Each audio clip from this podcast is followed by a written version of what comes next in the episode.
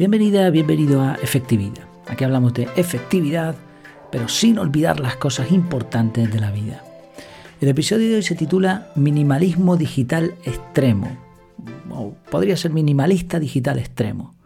Hace un tiempo, ya, ya hace quizá algunos meses, hablé en el podcast de un minimalista extremo que encontré por ahí, no sé, realmente no me acuerdo muy bien cómo, pero me llamó muchísimo la atención. Este señor tenía un blog y en él hablaba de, su tipo de minimalismo. Y era extremo de verdad, o sea, solo tenía cinco posesiones.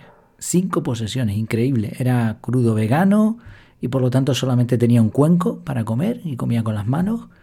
Tenía, no, iba eh, desnudo la mayor parte del tiempo y solamente tenía una, una toalla, una batamanta que usaba para secarse y para salir a la calle cuando, cuando lo necesitaba. Eh, una especie de, dredón, me parece que era, y un cargador solar y un móvil. Y ya está, no tenía nada más. Es espectacular, ¿eh? Cómo puede vivir alguien así. Y bueno, lo, comenté y llamó mucho la atención también en el canal de Telegram y hubo comentarios. Y me dio el otro día por, por revisar cómo le iba. Estaba hablando con unos amigos y dije, oye, pues, pues fíjate, este hombre llegó a tal punto. Y revisando encontré en su blog eh, otro artículo sobre minimalismo digital que me recordó a un libro que hemos analizado aquí, que es Minimalismo Digital de Cal Newport. Bueno, vamos a ver qué tipo de minimalismo, de minimalismo extremo digital tiene este señor, que por cierto, no me acuerdo, me parece que se llamaba David, no, Daniel, Daniel, efectivamente. Vale, él cuenta, más o menos te voy a, no te voy a leer el artículo para no alargar esto mucho, pero sí, aunque es corto, sí más o menos la idea. Él había prometido explicar su filosofía de minimalismo digital. Efectivamente tiene cinco objetos, o sea que en ese momento, estamos hablando de octubre de 2021, sigue teniendo cinco objetos en ese momento. Y él dice, tengo bastante en cuenta a qué dedico mi tiempo y cómo puedo mejorar. En lo digital analizo detenidamente dónde me registro, mis membresías de pago y en particular cuánto tiempo me va a quitar del resto de actividades diarias. Muy bien, perfecto, me parece fantástico. Y ahora cuenta ya pasa a resumir lo, que tiene digital. Una cuenta bancaria virtual, cero comisiones y dice ahí entre paréntesis, si tu banco te las cobra, cambia de banco. Una línea telefónica con llamadas y gigas ilimitados por 9,95 al mes, más impuestos. Muy bien, pues está, tiene una oferta muy buena. Que la mantenga. Un blog gratuito de WordPress. Registrarse y escribir. Pues así es. Correo electrónico, la base para poder descargar aplicaciones, registrarse en webs, contactar con clientes y leer vuestros comentarios. For free, o sea, gratis. Y poner el emoticono este del pulgar arriba. Ocio digital, series y películas de Netflix en diferentes idiomas. 7,99 al mes por el momento. Me llamó la atención esta decisión porque es un minimalista extremo, pero no es un aburrido. O sea, se, ve que le gusta eh, ver películas y series. Pues muy bien ebooks gratuitos y podcasts y radios en las que no hablan con la música que le anima en cada momento. Todo gratis esto. Tengo una tienda online, que por cierto yo no la he abierto. Minimalismo extremo, tiene un cuaderno. Cuaderno de enseñanza, o sea, es una tienda minimalista también en toda regla. ¿eh? Un cuaderno de enseñanza por 50 euros y todos los y todos los cuadernos por 250 y es un producto de descarga directa, o sea que no es físico, sino que es un cuaderno que contiene análisis y consejos con los tips esenciales que nos ayudan a mejorar nuestras vidas.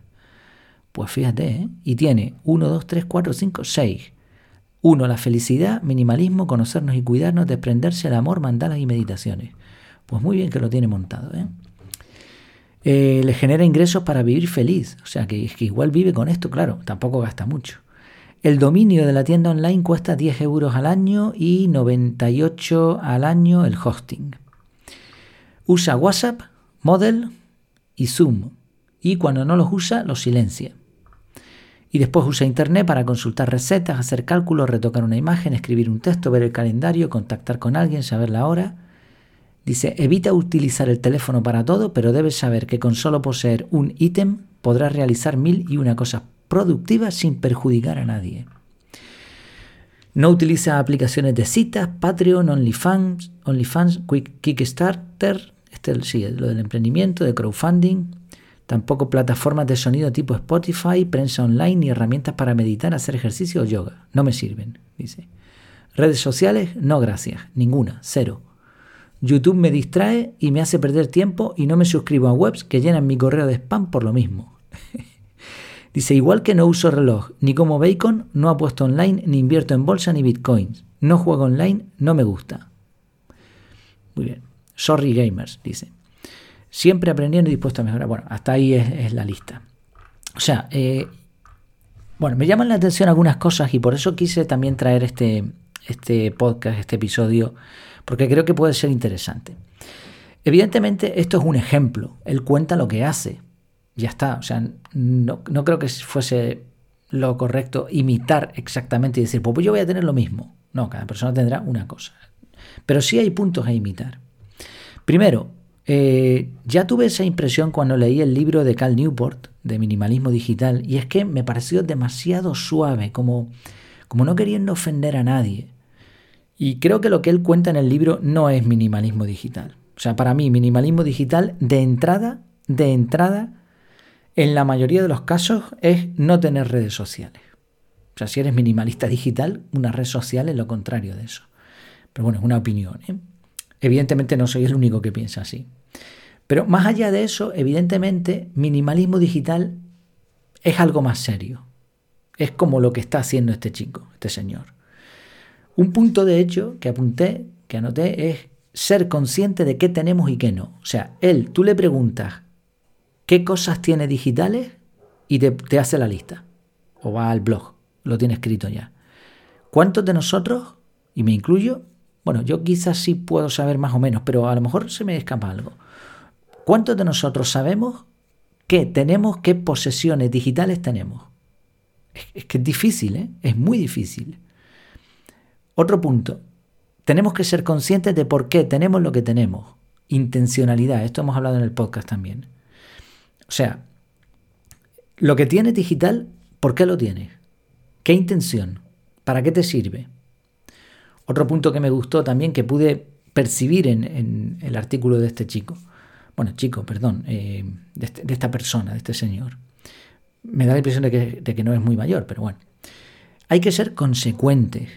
No, o sea, el minimalismo digital no se trata de tener una aplicación, sino también del uso que le das a esa aplicación. Si tú con esa aplicación estás todo el día metido en Internet, pues de nada, eso no es minimalismo digital. O sea, es un minimalismo con motivo. Otro punto más. Minimalismo no quiere decir lo mínimo, sino lo mínimo posible para llegar a un objetivo. Y esto es algo que algunos minimalistas desgraciadamente se confunden y caen en el error de querer tener menos, menos, menos, menos. Y, no parece que tengan un límite, hasta que no lleguen a tener nada. Pero esa no es la cuestión, sino la cuestión es, ¿tú qué objetivo tienes? Porque yo como padre de familia ya te digo que no puedo tener cinco objetos. Así de claro, o sea, no es posible, porque mi objetivo ahora mismo en esta parte de la vida es cuidar de mi familia y que estén lo mejor posible. Ese es uno de mis objetivos principales, por supuesto hay otros, pero para lograr ese objetivo, aun siendo minimalista, necesito ciertas cosas. Y luego un punto, un punto más, y este creo que es el más importante de todos, y es que lo digital está cobrando cada vez más valor. Incluso creo que en algunos sentidos, en algunos aspectos, hay cosas digitales que valen más que lo físico. Y mira, piensa en los bitcoins. Un bitcoin vale ahora mismo 24 mil dólares, más o menos. Llegó a costar 60 mil dólares. Y es totalmente digital. Hay cosas digitales que tienen mucho valor. ¿Qué es el que la gente le quiera dar? Sí, pero es que hay cosas digitales que por lo que son valen mucho. Y por esa misma razón, no debemos subestimar lo digital simplemente porque no ocupe un espacio físico que nosotros podamos ver. Es decir, lo digital también hay que controlarlo si queremos llegar a ser personas, ya no minimalistas, personas efectivas. Sí, son puntos interesantes que extraigo de este artículo y por eso quería compartirlo contigo. Eh, pensé en ponerlo en el canal de Telegram, pero no, creo que, está más chulo aquí en el podcast porque creo que te puede llamar la atención y sacar todos lecciones interesantes. Bueno, como siempre, te como siempre no, como este mes te estoy recordando lo de la academia, quiero montar una academia a partir de mediados de septiembre más o menos y en este mes lo voy a estar patrocinando porque necesito saber cuántas personas están interesadas para tener una, pues eso, una cifra, un mínimo viable, porque mi intención es ponerme al 100% con este proyecto y disfrutarlo al máximo y espero que tú lo disfrutes también. Eh, ahora, hablamos de minimalismo digital y te estoy hablando de una academia digital. Bueno, no, no, no se trata de llenarte de contenido. No se trata de que emplees un montón de horas en eso. No, la idea es que puedas tener un único sitio donde tengas lo que necesitas relacionado con la efectividad, la productividad, el desarrollo personal. Es decir, que puedas liberarte de mil sitios que no aportan gran cosa y que estés en uno en donde tengas lo que necesitas. Y de hecho es algo que yo mismo me he propuesto si comienzo la academia. Si comienzo la academia, una de las cosas que tengo claro que voy a hacer es dejar de escuchar podcasts, dejar de leer blogs y limitarme probablemente solo a libros. ¿Por qué? Porque ya entre nosotros sabemos quizás suficiente como para potenciar nuestra efectividad personal. Lo que tenemos es que unirnos y para eso está la academia.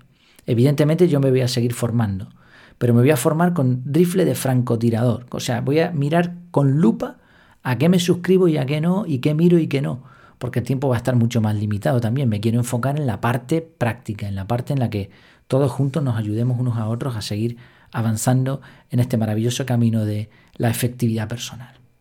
Pues recuerda, si estás interesado, si estás interesada, me vendría muy bien tener esa previsión al final de mes, al final de, agosto, porque me tomaré unos días de vacaciones y ahí va a ser un periodo de, reflexión, de reflexión y de ver datos y de, tomar decisiones pues importantes ¿eh? en la vida, por lo menos en la mía. Efectividad.es barra contactar, efectividad.es barra contactar, ahí me escribes si quiero o me pones lo que te apetezca, alguna sugerencia, alguna idea, que ahí estamos, estoy para, para escuchar y para, por supuesto, pues para eso, para lo que comentábamos antes, para entre todos ayudarnos unos a otros. Muchas gracias por tu tiempo, por tu atención y hasta la próxima.